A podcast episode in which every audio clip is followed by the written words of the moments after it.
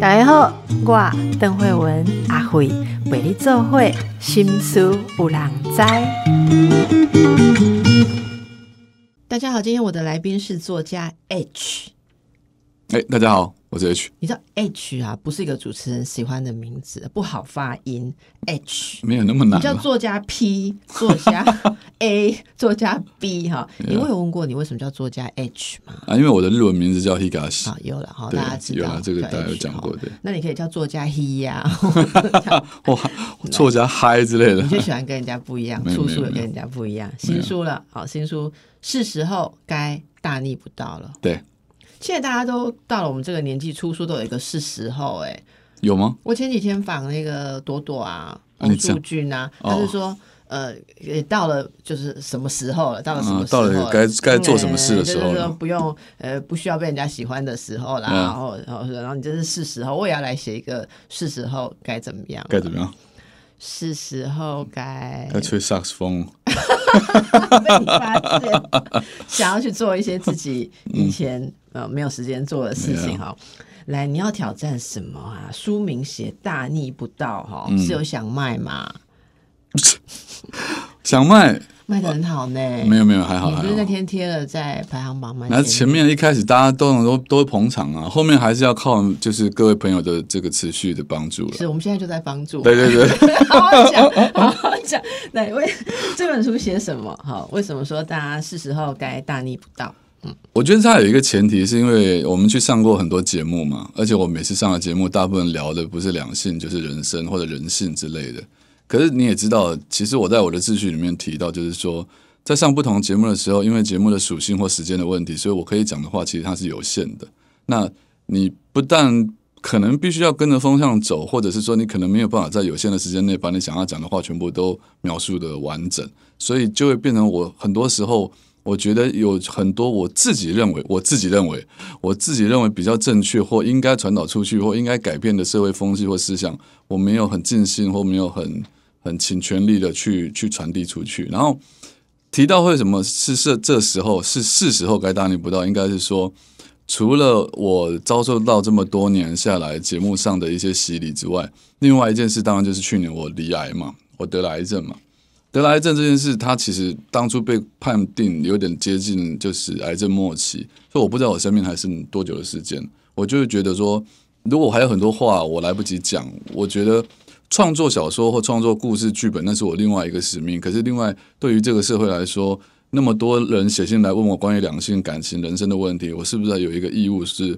我必须在我临走之前，我应该把这些东西尽可能的尽我最后一份力气，把它做出一些改变或贡献。所以，对，所以我觉得这就是时候了。所以那个是时候也有一种说，你觉得这些话真的想要好好的把它说出来，对，还有另外一种感觉，就是说我也是时候，我不怕任何的酸民或标签，因为我觉得我都已经人生走到这个尽头跟这个地步了。我就算再讲出再怎么样大逆不道的话，你们再怎么不接受，你们再怎么想批判我，我都觉得我都可以概括承受，然后我可以站出来解释。如果你们不听也没关系，你们不接受也没关系，但我认为我要做到我应该做的事情。嗯，好像有点严肃了。哦但是我 我觉得这里面有一个很很大的一种热忱，是想要分享你真正相信的事情。对因为我们大家知道，很多人在包括在媒体，呃，不管谈两性、谈生活，有时候都呃。被骂过都还是会有一点点沾沾，知道说这个东西讲起来很敏感，对，然后很多人为了工作方便啊，说真的就闪呐、哈，就不会去讲敏感的议题。慢慢慢慢，其实我们都会感觉到社会上的主流的舆论其实进化的很慢，哦，甚至它会倒退。嗯哦，你我看你里面写的很多东西，我都非常的有感，所以我们可以挑几个主题来让大家感受一下你的大逆不道哦。那通常节目都会讲说。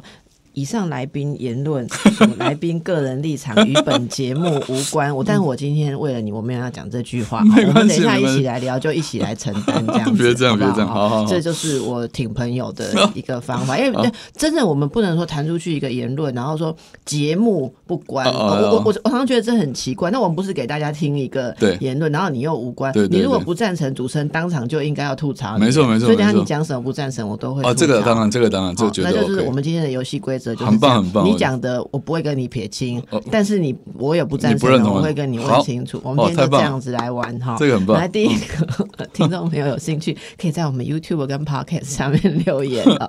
好，我不确定 H 会来回答你，可是我会我会我会看看大家怎么想哈。来，你这里面有包括两性，有包括家庭，有包括个人好人生嘛。我们就从最敏感的两性开始说，因为 H 成名就是讲了很多，有一些爱情嗯啊，然后还有你的书很好看啊，我们也介绍过，大家可以回去参考。还有在节目上面你呃回答大家的问题的经验拿来告诉大家哈，嗯，应该你就两性专家。不不敢，我真的不敢。你也不止两性啊，对，多元性别也可以。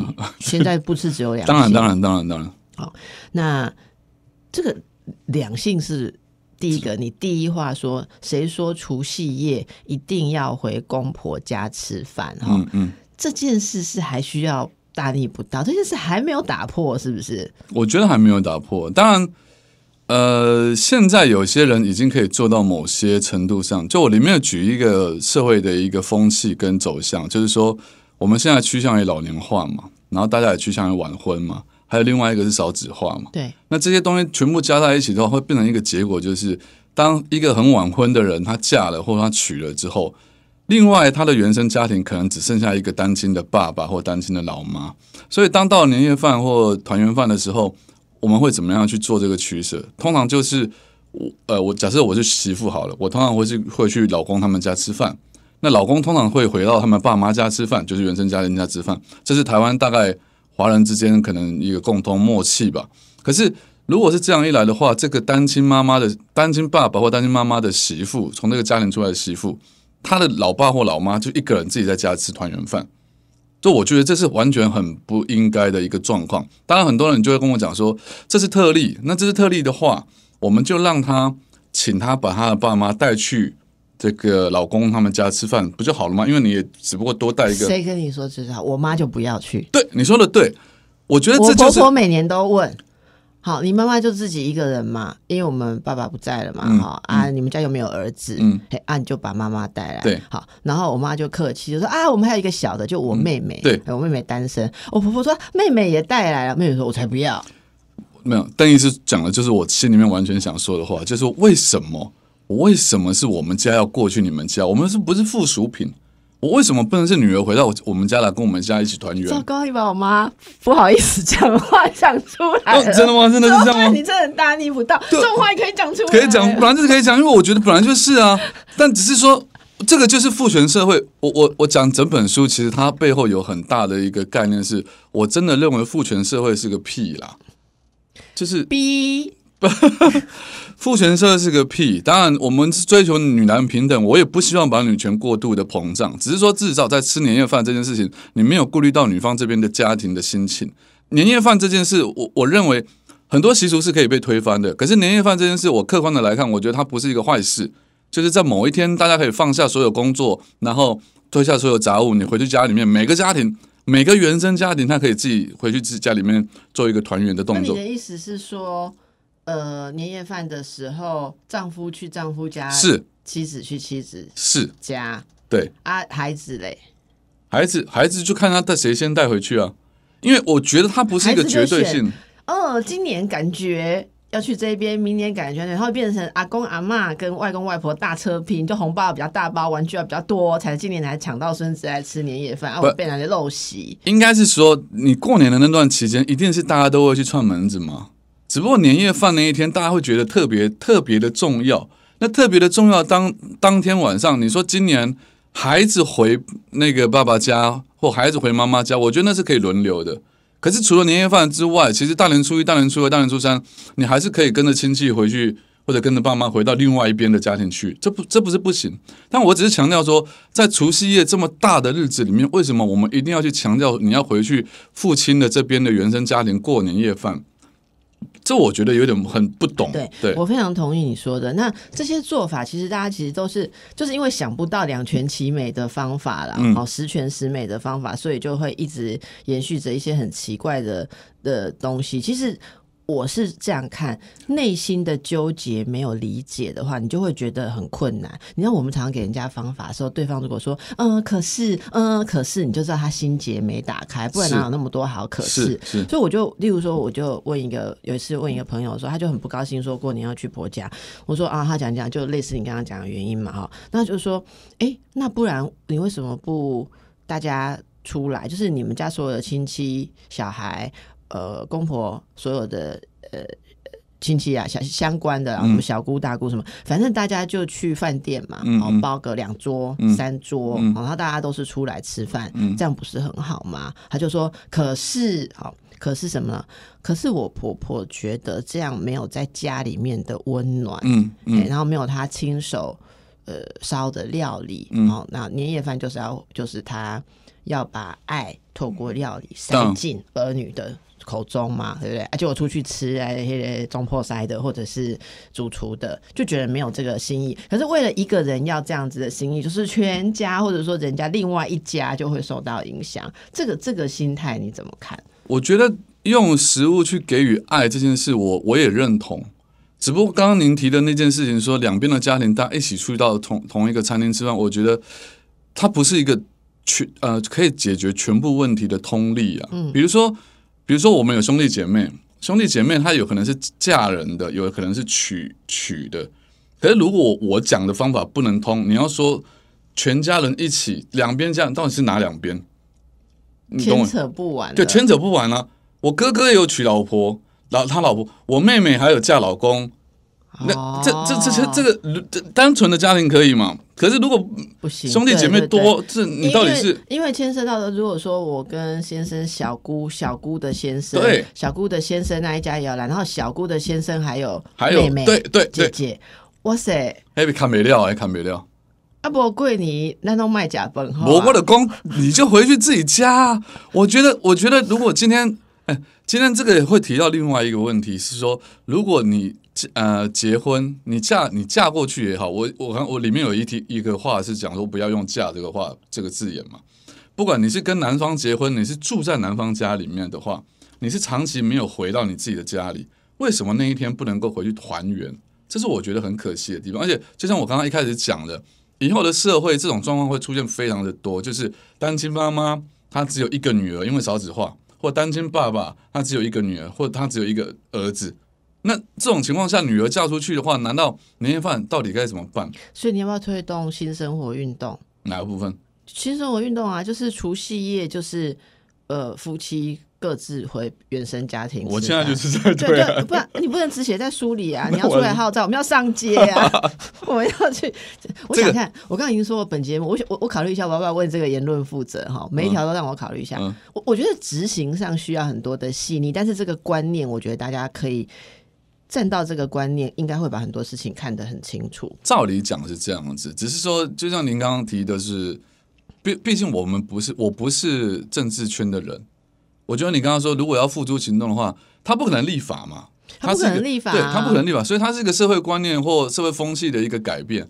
所以我写这本书，其实里面有很多东西，大家都会抗议我说你这个怎么样去执行？那我就说我没有要负责执行。你只是我觉得提出一个概念，就像我说，你心里面那个可是可是那个心结可以打开的话，打开用一个比较开放的观念去看，然后找到你们家怎么做。对，那坦白讲，跟大家讲，我觉得除夕回公婆家吃饭这件事。这道理我都懂，嗯，但是呢，我每年的除夕夜也还是去婆婆家吃饭，因为呢，为什么？我我我其实觉得，如果我回去家里吃饭，我母亲一定非常的高兴，就如同我讲的。可是呢，我觉得好像要跟婆婆坚持这样子的事情的时候，意义不大吗？少了一个，少了一个什么样的贴心，然后又多了一点什么样，会让人家觉得说，嗯，你很。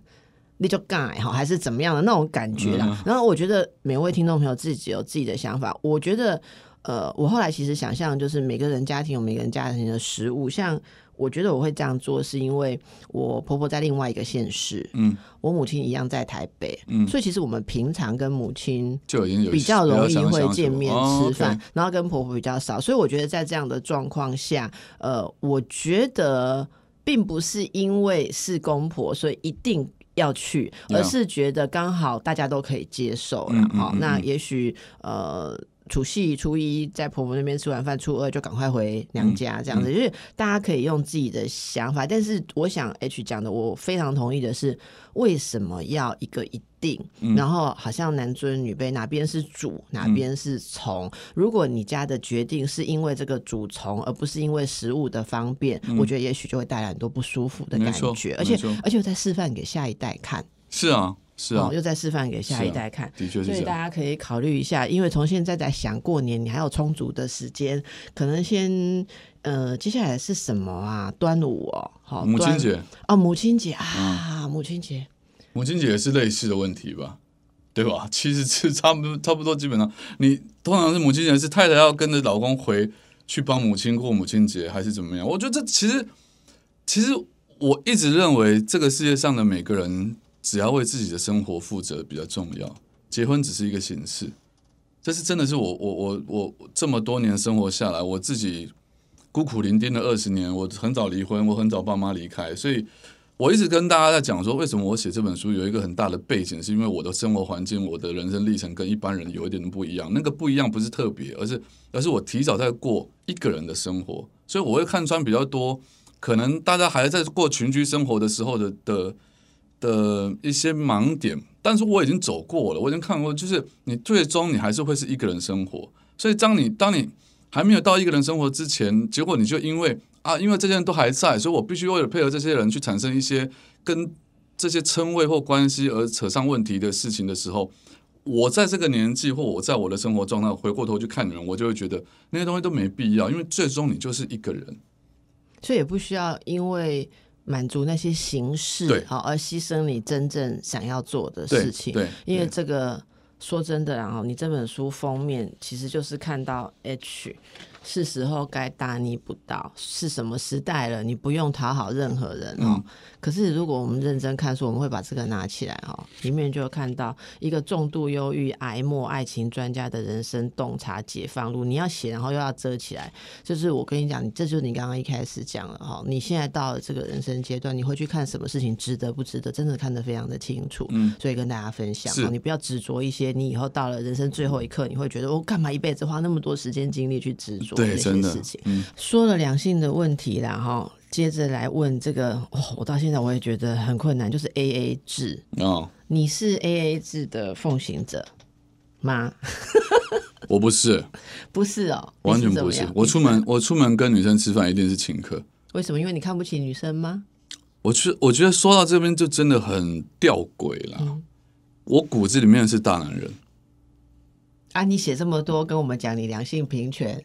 对，所以这就是很，这就是骨子里面我是小女人。哎，这个我倒，有人要相信，我不是很，嗯，我我会信啦，我会信，在恋爱里面，你应该骨子里面是小女人。我平常就是啊，平嗯，哎，小女人是什么意思？小女人就是多听大男人的话，不是这样吗？但是我们需要听的那个。大男人要很大，对，没错，因为通常都达不到那个大，所以基本上我们都是用平权的方式，你们就不用那么小，对不对？很少遇到够够让我够大的表现出来的大男人，这大概十岁以后就没有遇到过了。十岁以前大人就很大嘛。特邓医师对我来说，我觉得你是特例了。怎么说呢？因为女生的能力越强，因为你就越难显得说你是小女人嘛。对啊，因为你需要需要，因为这是相对的，这就是我们现在的心情啊。对啊，那但但是你刚刚问我，我平常是什么？但我平常生活遇到的女生都是普通人啊，不是像邓医师这么有智慧的女人。是客气，让你觉得觉得什么？这是女生的一种技能啦。不不，哎，我跟你在一起的时候，当都让你觉得你是大哥，不是吗？没有吗？没有了，拜托。做的这么差，你什么时候会让我觉得我是大哥的啦？做的这么差，好。没有总而言之，你骨子里是大男人。这句话今天被我调出来了。好，我们要做京剧。H 讲了很多良心病人，其实骨子里是大男人。没有啊，开玩笑。没有，是是真的。我大男人就要出钱，是。我自己觉得大男人要出钱，而且我会认为年轻的时候，我我的经济状况比较好啊。所以不管是去去哪里，我跟你讲，不是只对那个女生请客。年轻的时候是我出门，兄弟们什么一定我就就绝对全部买单，不管哪一种这个我知道啦。但是你在讲 A A 制的时候啊，你说你自己不是 A A 制的奉行者，你是会帮女朋友买单的。对啊，为什么？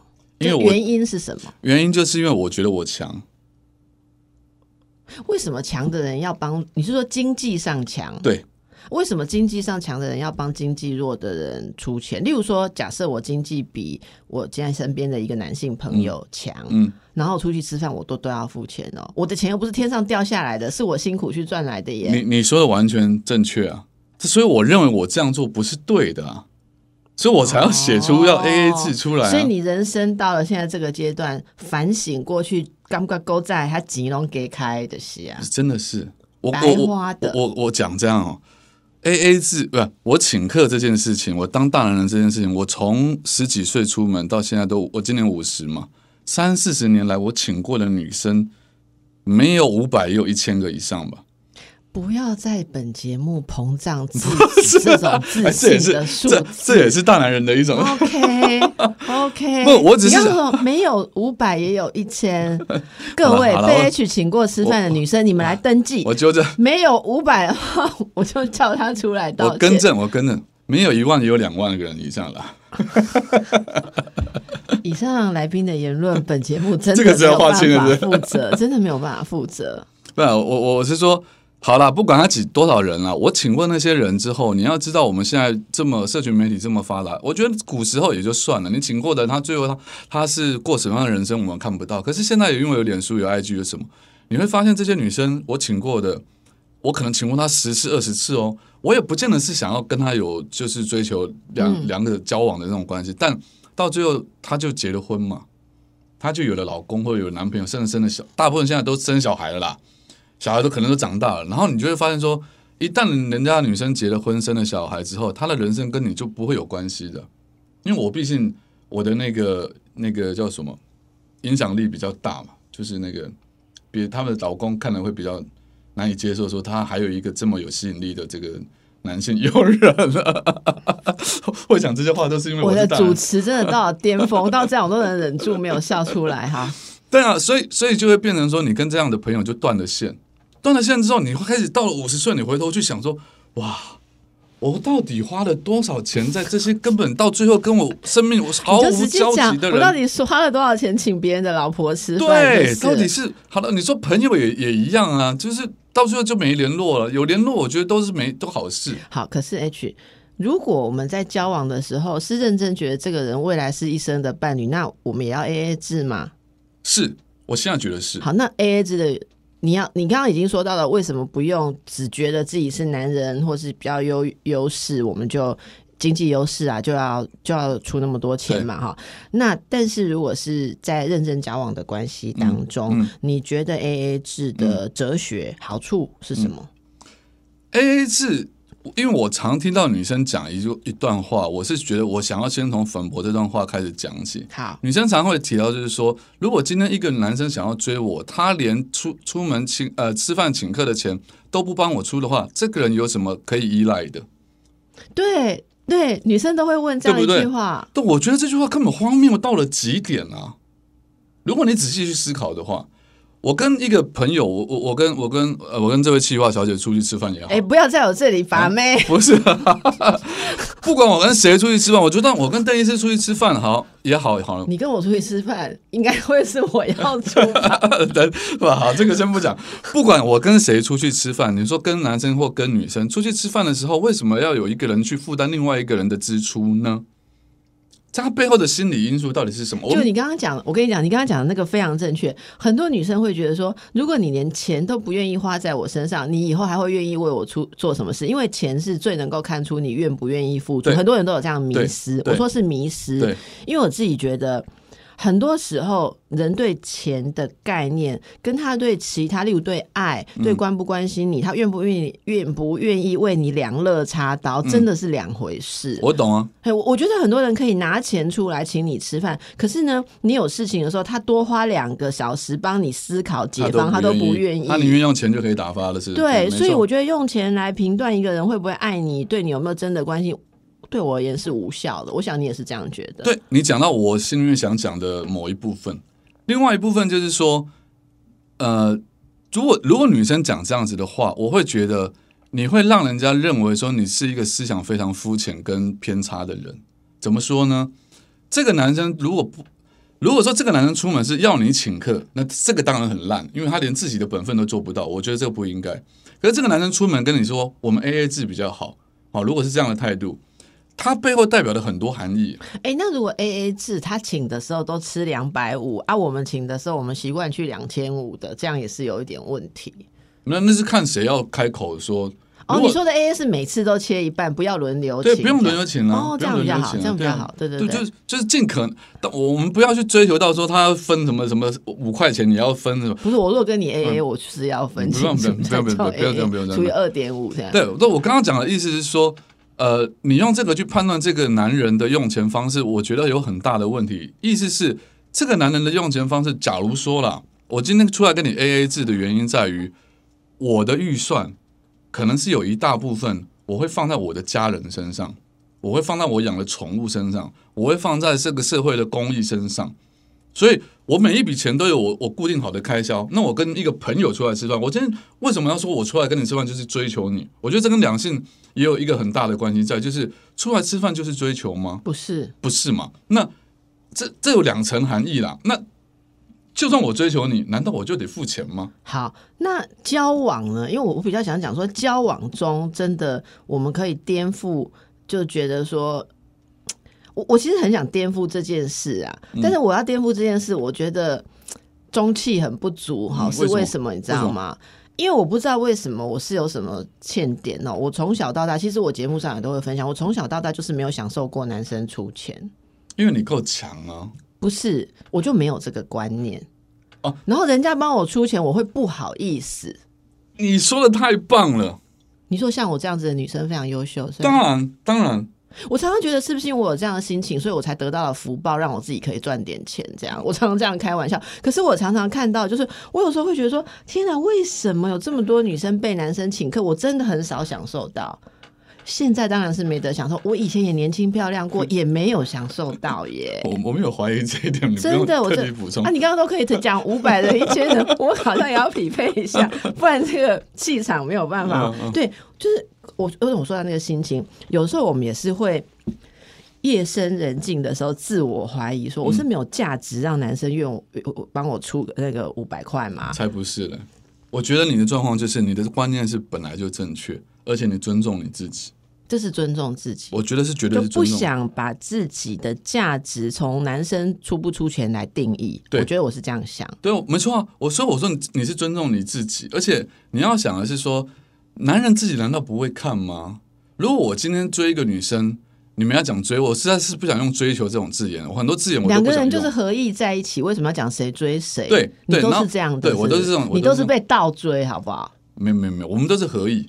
好吧，因因为这很难讲，在这个社会，我说，哎，我们要不要出去吃个饭？这是个很自然的行为，他不是说，呃，我会邀请你去吃个饭，这个就是感觉上你有刻意有什么企图感觉好棒哦！你再讲一次，神经了，那感觉真的很棒啊！就是有人跟你讲说，我可不可以邀请你去吃？反正邀请就是你要请客，真的感觉很有公主感，就是你要请客，真的很有公主感。但是好，各位，这些都是诱惑，都是陷阱，你往那里去，你就会下地狱。不不不不不不不，但邓医师这个我觉得有点矫枉过正。如果今天比如说邓医师生日也好，或特别的日子也好，或他吹萨克斯风表演的时候，你不要一直扯到那里去。我现在就讲，我们现在跟听众朋友聊交往中啦，交往中就不需要这样子，交往就是要 A A 啦。你的想法就是这样。呃，你有特别的日子，你当然可以有一两天是说。请客的嘛，啊，那个其实说起来还是 A A 啊，因为我有生日，你也有生日对对对对，那我有特别的日子，你会有特别的日子。我妈妈有生日，你妈妈也有生日对呀，对。可是，在平常来讲。你不 A A 制的话，我觉得是对自己的一个不尊重，而且别人也会不尊重你。好，那我现在问一件事：以男性的立场，你让我们问一个平常都没有机会问的问题。哎，如果有一个男生，然后他知道女朋友很在意这件事情，就是女生都会从男生有没有付钱来觉得自己有没有被爱。是，当女生是这样想的时候，男生其实就好像每次都有付。好，但是你刚刚的意思是说，其实男生心里面会很看清楚你这个女生，觉得你这种想法不那么样令人。欣赏是不是？我应该讲说，可能大部分男生在没有听过我们的言论之前，他不会想这么多。就是所谓的社会风气或习俗，就是说大家都这么做了，我不这么做，我很怪。哎，不过现在 A A 的人真的很多，对，所以习俗已经在改变了。其实有在改变，所以我说，这些我这本我我觉得也没有那么大逆不道。我我这本书我曾经给过一个一个节目的气质，年轻的气质看过，二十几岁而已。嗯，他看完之后，他说：“他 H 哥写的很棒。”他但是他觉得也没有那么大逆不道，因为他觉得他你就是把我心里面本来想讲的话全部讲出来而已，就这样。哦，所以他看到的不是大逆不道，是大道不逆。就是你讲说他心里面的大道也没什么逆的就已经在实行，表示社会有进步。这反应讲的真好，大道不逆这词我都没想过。对啊，就就对那个年轻的气质来讲，这就是他人生的大道了他觉得本来就是应该这样，就对你来讲没有什么逆的，对他来讲没什么逆，没什么感觉不舒服的。没错没错，我我当我回到刚刚你问那个问题，你说如果是男生出去出钱的话，我心里面会怎么看这个男看这个女生嘛？嗯，其实如果以我的观念，我心里面就会想，我刚刚强调我说这有时候是很呃很吊诡的地方，就是我一开始以以为我认为我还是大男人的，因为我在年轻的时候。四十岁、三十岁之前，我可能不会想这么多。所以我觉得，我在我爸那个时代，我们那时候年轻人出去，嗯男生绝对是要出钱的，不出钱你就是你才是奇怪的。你懂我意思吗？不出钱你就是弱的，你就是很逊的。所以我觉得我在做这样的事，我没有错嘛。可是做到最后，我发现不对呀、为什么？因为我觉得这样做的话，我会发现别人也会出钱请他去吃饭，那他他会有很多选选择。讲到两性，有很多议题，真的太多可以讨论。就比如说，一个女生她可以同时间有十个人追求她，她在同一段时间内，一个月内，可能她可以跟不同的十个女男生出去吃饭。可是这个大家不会觉得奇怪，因为他会觉得很多人在追我嘛，所以我跟很多人不同的女男生吃饭是正常的。可是如果同一个月里面，一个男生跟十个女生出去吃饭，这男生就有问题，就你真的很渣，人家就会这样讲。对你就是你就是海王，然后人家就会说：“我跟你讲哦，昨天去找你去吃饭，你知道他隔天呢，他隔天找宝岛去吃饭。啊、宝岛是假设我们妹妹哦，假如我把我宝岛妹妹去吃饭，嗯哦，这个人，然后那个之前跟你吃饭的，即便吃了你六千块的饭啊，他也觉得你很糟，就把你画一个叉叉。就是这样。可是男生在请女生吃饭的时候说：“哦，呃，我昨天跟他吃饭，今天也别人也请他吃饭，好像我追的这个女生很有价值，就是会有这种很很有行情对对对对，就很有很有名，而且女生有时候像你讲，我也知道。”我的男性朋友如果每天跟追不同的女生都在追求中啊，嗯例如说像你单身在追求中无可厚非嘛，哈，但是他们不会告诉被他邀请的对象说，我还有同时我同时有很多线，不能讲，但是女性，我的女性朋友，嗯哈、就是如果是单身的，会告诉在追求她的男生说，嗯我明天要跟谁谁谁去吃饭，好像抬高自己的身价。我觉得这真的陋习，这个我就同意了，这真的是陋习。而且他讲完之后，这个男生还得吞下去，就是说你明天他跟别的男生吃饭了，哦哦，好啊，我我不能讲什么，以我的立场，我还要得要表现的很大度因，为你讲什么就觉得还没到手，你就想要对，这么小家子气，对对对对，你就要管人家？吗？所以这个就是很不公平的地方啊。但但我我刚刚是有点扯远了，我刚刚其实要讲的是说，男生如果到了我现在这个阶段，我就会去判断说，我花钱请你吃饭，对我来讲，我觉得有点看不起你。对，所以我觉得重点是说，我真的觉得作为女性，不要再把自己的价值放在男人给你什么，好像是说你领得了多少奖赏都是奖牌、奖杯。我今天吃到多贵的东西，我得到钻戒，我得到礼物，得到名牌包，然后好像我的吸引力跟魅力，我作为一个女人的等级就上升。这种收集印章，很像我女儿在学校表现好，老师会给她盖几几个印章，然后月底就来算几十个印章，可以就是换自己的价值感。我觉得这个。我我真的觉得女性朋友真的应该要突破，但是我知道很多人没有突破，很多人自己在出钱，心里面还在纠结。我我那天才听到一句话，就是年龄相近的女性了，哈，你看我们都已经这么老了，还在纠结，女性，哦对，就跟我年三龄相近 我不知道回答什么，要不要听我讲嘛？我真的我们广告后回来讲好了。好，其实刚刚广告时间聊得非常的辛辣，唉，没办法 哈根本，是另外一个话题嘛。认真聊了嗯哈，好认真聊。刚刚说到那个年龄相近的女性朋友，我我以为我们要跳下一题了，不是啊？好，让我讲一下嘛，啊不要因为我们这个年纪就不让我们有发言没有，权我。没有那个意思，我没好，有那个意思。我们这个年纪的三十几岁其实还算年轻，大婶阿姨是很有想法的，多听我们的想法，世界会更祥和、更有智慧。是我想我说。那天一群五十几岁的女性朋友聚在一起，有人是离了婚恢复单身，有的人一直都是单身，有的人同居没有结婚，啊，有的是像我们在婚姻当中，就大家就聊起说。呃那种还在交往、还在尝试谈恋爱的女性，我们到了这个年纪，如果周边遇到的男性稍微年轻一点点，嗯，就所谓的姐弟恋或什么，哦其实姐字辈的人经济能力会比较好。当然，那经济能力比较好的时候，有时候看着你的。嗯，感觉不错，有在来往的另一半，他为了生活一点点小事，在那边加班打拼，被客户刁啊，然后呃弄得爆肝啊，哦没精神谈恋爱啊。当然，姐会拿钱出来嘛会来帮忙，或者说在生至少就算没有拿钱帮助他的工作，在生活上吃饭真的很难。假设姐一个月赚二十万，嗯，然后呃，这个男男生生可能是30万块。三万块、四万块，你要怎么吃饭的时候让人家掏出他皱皱的钱包来付钱？我觉得是人就做不到嘛。可是通常这样付付付之后，其实不会讲什么，但是聚在女生聚在一起的时候，还是会发生一种感叹，嗯，就说我们现在只剩下钱的价值了吗？才不是那样嘞。好、就是我我是觉得这给大家参考哈哦。我们刚刚讲说，小女生不要自己把自己的地位矮化了哦。嗯嗯我真的觉得你吃人家多少免费的饭，你以后跟人家谈什么事情的时候矮人一截啦。对，有一句话说：“拿人的手短，吃人的嘴软嘛。哈、对。所以如果真的要在呃比较。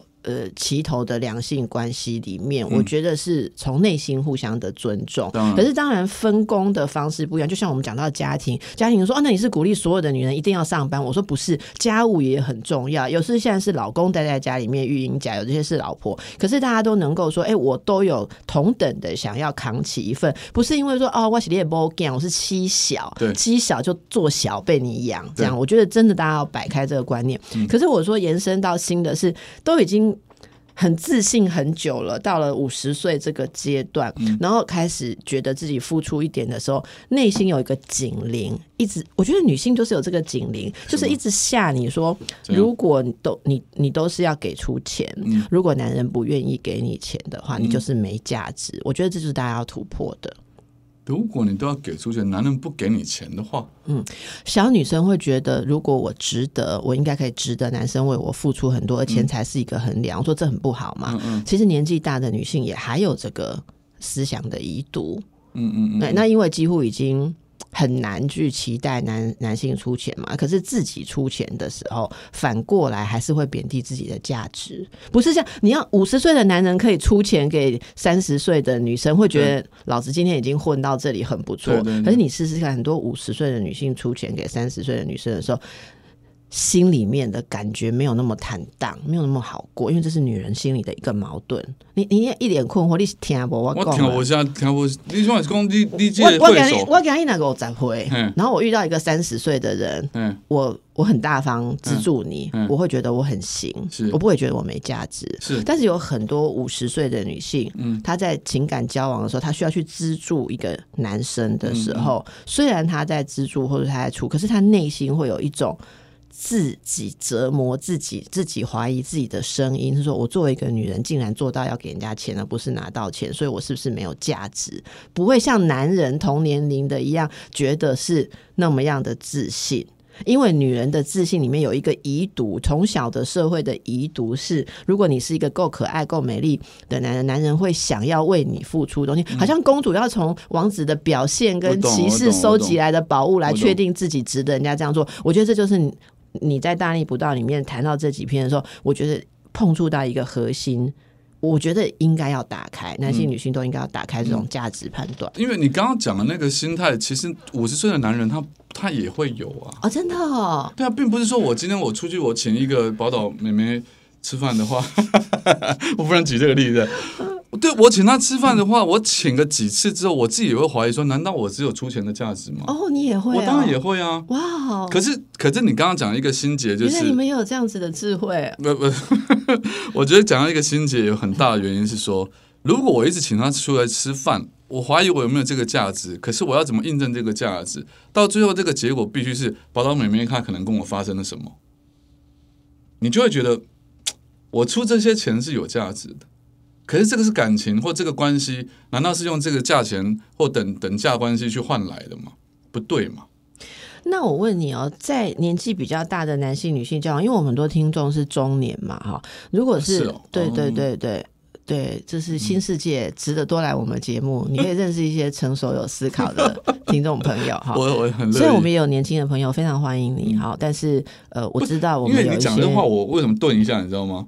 因为我身边很多年轻的朋友，女生朋友，他们都说我好喜欢邓医师。对，但是我真的也有很多有智慧的年长的朋友，也是喜欢邓医师啊。好的没问题 就是我们今天有点互相疗愈的滋味，嗯希望大家也常常把自我疗愈当成很重要的事情。我们这是开玩笑娱乐听众了，嗯 其实我们两个不是很自大的人啊。好诶，我们俩其实不是，我们就娱乐听众。我相信，对我我认为我对了，我知道了，因为我对对邓医师了解，当然讲嗯重点哈好，重点就是说，如果是听众中中年了哈，在交往感情上，我替他们请教一下，好不好？？嗯嗯、对女性来讲，如果说交往，然后像你说，如果有发生什么比较亲密的事情哈，对，你知道以前的女生会觉得。嗯，我很难讲，因为我们这是普及的节目。就以前会觉得，如果发生了亲密关系或什么，对好像是自己付出了什么，啊，你说那个观念还对对对对，我就那个觉得很奇怪啦，就是就是两个人合意，对不对？为什么一定要把这个事情看成是说，好像男生得到了女生的什么？像你刚刚讲，如果付出很多，那有些男生可能就会觉得，哦，我得到了这个对对对女人，对对那种得到的感觉。好，那如果一个女性到了四五十岁，好，甚至年你年纪更大，他在交往的时候进展到亲密关系，他还要想说自己给出了什么，还是自己是得到什么？是还现在这个给出跟得到，不是我觉得不是蛮，我我也不会讲，就是很不必要。当然当然的，是不是应该进到一种，就是这就是两个人在亲密关系当中其实是对等的，不要再觉得哪一边是是被吃亏的，或者是占便宜的，或者是得到的。所以虽然邓医师讲的这个议题，在我的书里面没有去深入探讨，但这的确是两性当中这也很大逆不常道。这个也很大逆不道哦。你敢教女儿说，如果你跟人家有亲密关系，你不用觉得吃亏吗？会，我敢，你敢吗？我完全敢。好好，我里面有提到一一个议题是讲说，不用在乎你的谈恋爱的时间，或者是发生性这件事，你的年龄是几岁，这不需要别人去帮你做。哦，这个我不背书哦。这个以上来宾言论来了来了来了来了跟本，节目，我我我觉得年龄还是有。作为一个母亲，我觉得年龄可能不是一个死板的限制，但是我我我真的养过孩子之后我觉得有一个成熟度跟心理阶段有没有准备好，所以对我来讲，可能还是会有一个某一个年龄的想象哦，我完全能够理解。理解哈。如果在现在的社会或呃教育制度里面，你讲的是完全正确的。所以我里面整本书的观念里面是，我认为，比如说我提到国民义务教育没有必要，我认为生命教育比国民义务教育还要重要。嗯，我认为找寻自我比一开始的学习在社会做人做事还要重要。嗯，我觉得我们台湾现在的教育体制下，他没有办法教育出一个人他有独立思考的人格思想，跟如何探索自己内在最棒的特质跟天赋，然后可以让他花起一辈子去做他最喜欢做的事情，然后把他能力发发挥到最大。我为什么讲这个会提到跟刚刚那个性有关，就是因为，比如说我我里面举到一个例子，比如说有些小朋友他两岁的时候会讲话了，哦，或者是好，假设一般小朋友三四岁的小朋友他他会讲话，可是我们家小朋友两岁就会讲话。难道我会跟我的小朋友讲说，你两岁就会讲话？不行，你不能讲话，因为还不到三岁到四岁才可以讲话，。因为我们现在时间差不多到结尾，我帮你这个做一个合理的结，论，就是说感谢感，谢。不应该是由外部来死板的定义一个人应该怎么样。每个人应该有一个机会，是根据自己的发展，知道自己现在 ready 什么，不 ready 什么，而且勇敢的要你要的，拒绝你不要的。人应该有在这样子的土壤上面去探索自己，去成长。这就是 H，我知道我私下认识他，他人生是非常认真的在面对他遇到的每一件事，所以他写出来的书里面真的有一些是暮鼓晨钟，哈、那有一些大家读了之后。